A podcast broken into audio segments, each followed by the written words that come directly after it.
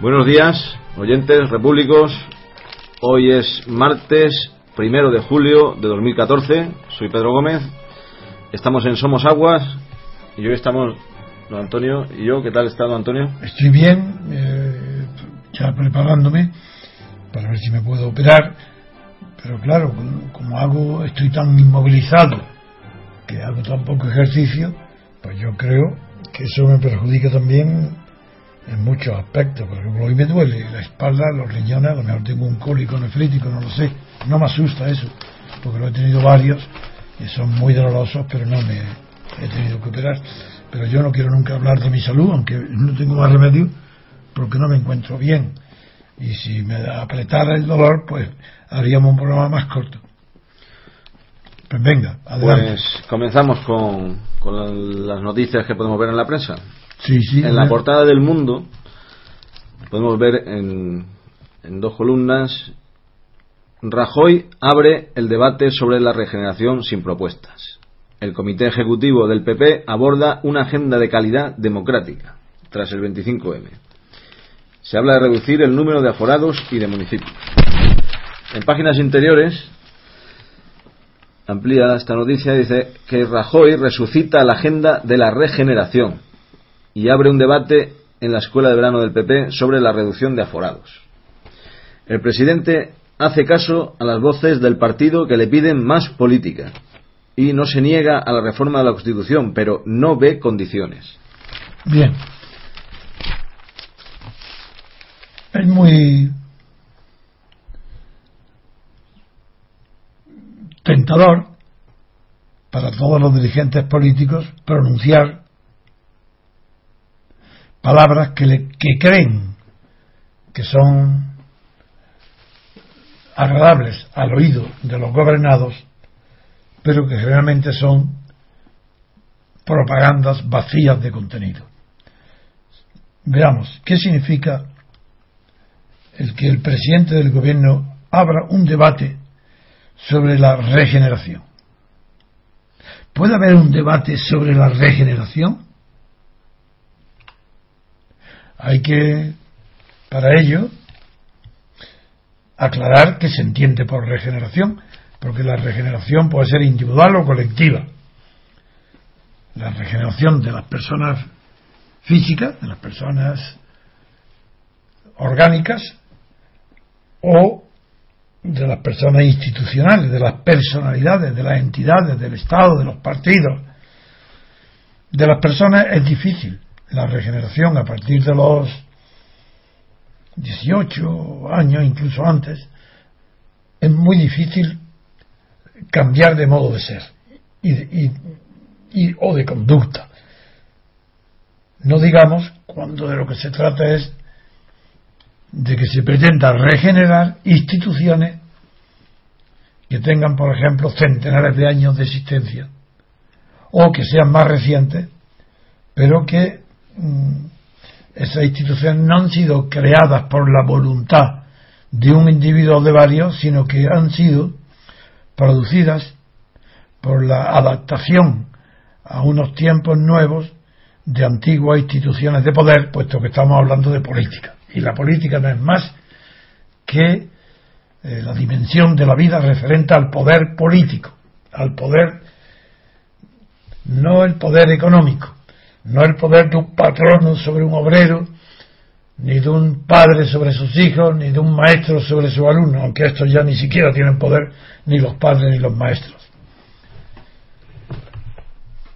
es muy frecuente en los países latinos, no oímos, por ejemplo, la primera que llama la atención, es que en el mundo anglosajón, Inglaterra, o Reino Unido y Estados Unidos, por tomarlos como ejemplo, pues no se habla con tanta frecuencia, ni hay fenómenos como los que en los países mediterráneos, y sobre todo católicos, se conocen con el nombre de regeneracionismo o resurgimiento, que es el resurgimiento italiano,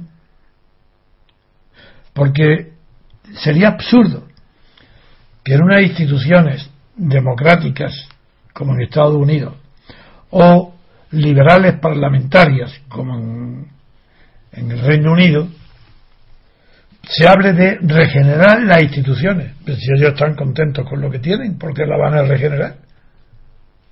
¿Por qué va a regenerarse las instituciones políticas de Estados Unidos si son eficaces, hay, están garantizadas las libertades y hay plena democracia? Hay, no, no hay plena democracia, hay democracia. Porque la democracia no es ni plena ni restringida. O hay democracia o no la hay. En Estados Unidos la hay. Y como esto funciona muy bien, y, y con esas instituciones no solo han cubierto eh, las extremas necesidades interiores, sino que incluso han llegado a dominar el mundo, pues ¿para qué la van a regenerar si no quieren generar otras distintas? En Inglaterra, en el Reino Unido pasa otro tanto. Allí no hay democracia, porque no hay democracia donde no hay separación de poderes. Y en el Reino Unido no hay, el poder legislativo no está separado del ejecutivo. El primer ministro inglés es el resultado de lo que surge de los acuerdos de designación del gobierno que surgen del Parlamento. No hay separación, por tanto democracia no hay. Pero hay libertades. Y hay sobre todo algo más importante incluso que las libertades singulares, que es la libertad colectiva. Porque las libertades singulares no es que no sean importantes, es que lo mismo que se dan, se quitan cuando no hay libertad colectiva, cuando no proceden de, ser consecuencias inevitables de una libertad fundamental, fundadora, primera, que es la libertad política colectiva, que es la libertad que fundó los parlamentos, el, Parlamento inglés. Hoy, en cambio, en España, como antes pasó en, también en España, cuando cayó el imperio, se perdió Cuba y Filipinas, a la vez que se produjo el retorno de los capitales españoles a la península, a España, y de ahí nació, por ejemplo, el nombre hispanoamericano, se fundó entonces. Por ese motivo, porque los capitales retornaron a la metrópoli. Del mismo modo, también las ideas políticas ante un fracaso tan colosal como la pérdida de los restos de un imperio, esa política que causa esa pérdida, ese daño, no es repentina, no es una política que de golpe se ha equivocado. No, no, es una política que, viene decayendo durante más de 150 años, siglo y medio, o más, dos siglos de decadencia, que termina de una manera Mm, dramática, de una manera muy visible, muy llamativa, con la guerra de Cuba y de Filipinas, y las mentalidades jóvenes españolas, entonces, avergonzado, sintiéndose acunados, educados, alimentados por ideas e instituciones caducas, viejas, que han perdido toda clase de vigor, surgen movimientos pequeños de intelectuales, de historiadores, de escritores, de artistas, que le dan el nombre de regeneración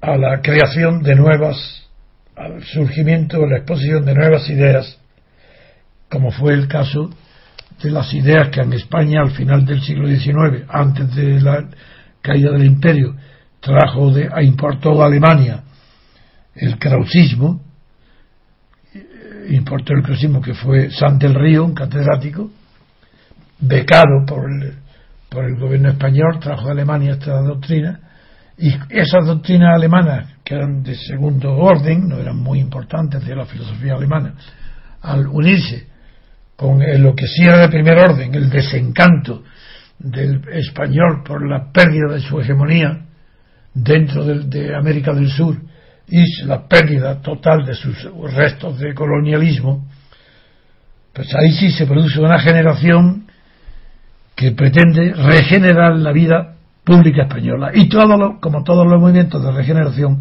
empieza por las instituciones educativas, de la educación, de la enseñanza. Ese fue Giner de los Ríos, que fue el, Instituto de, de, Libre, de, la Enseñanza Libre, que ya nace en los primeros años del siglo XX. Ahí se comprende que se hable de regeneración y se comprende que se fracase. Porque para poder regenerar algo tiene que haber un punto de referencia. Y ese punto de referencia a la regeneración no puede ser otro que la generación anterior.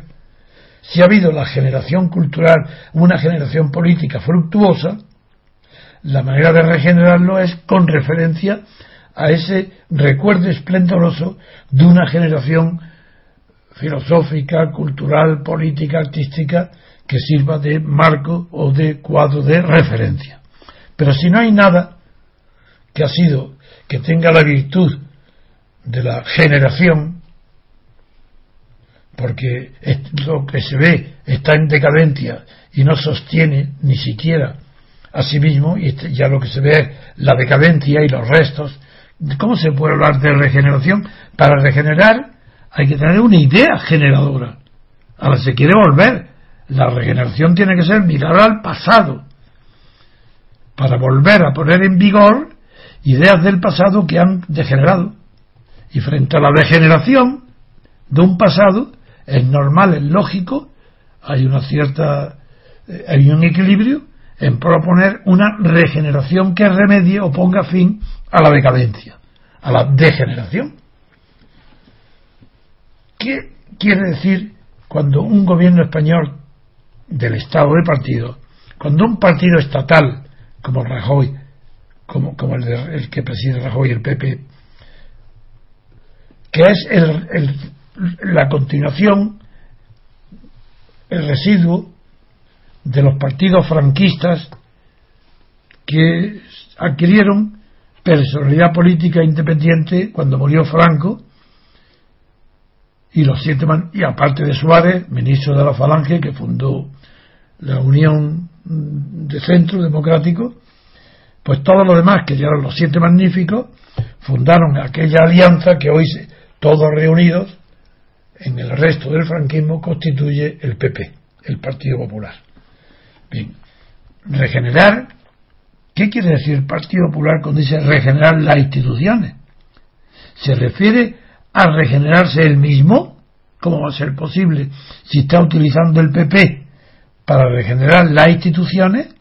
Quiere decir que está utilizando una institución como es el PP, es una institución porque es la heredera del Estado y está incorporada al Estado franquista, franquista y está incorporada, heredera del Estado franquista, pero está incorporada al Estado de la monarquía, al Estado monárquico de Felipe VI ahora. ¿Cómo es que ahora? Pues tenemos que suspender el programa aquí por hoy. Antonio no se encuentra bien, a pesar de que ha hecho el esfuerzo y ha avisado al principio que tenía el cólico nefrítico este que no, no le permite hablar nos permite seguir y lo sentimos mucho, pero tenemos que dejar el programa aquí por hoy y esperemos que se recupere pronto y mañana pueda hacer un, un nuevo programa. Hasta luego, amigos.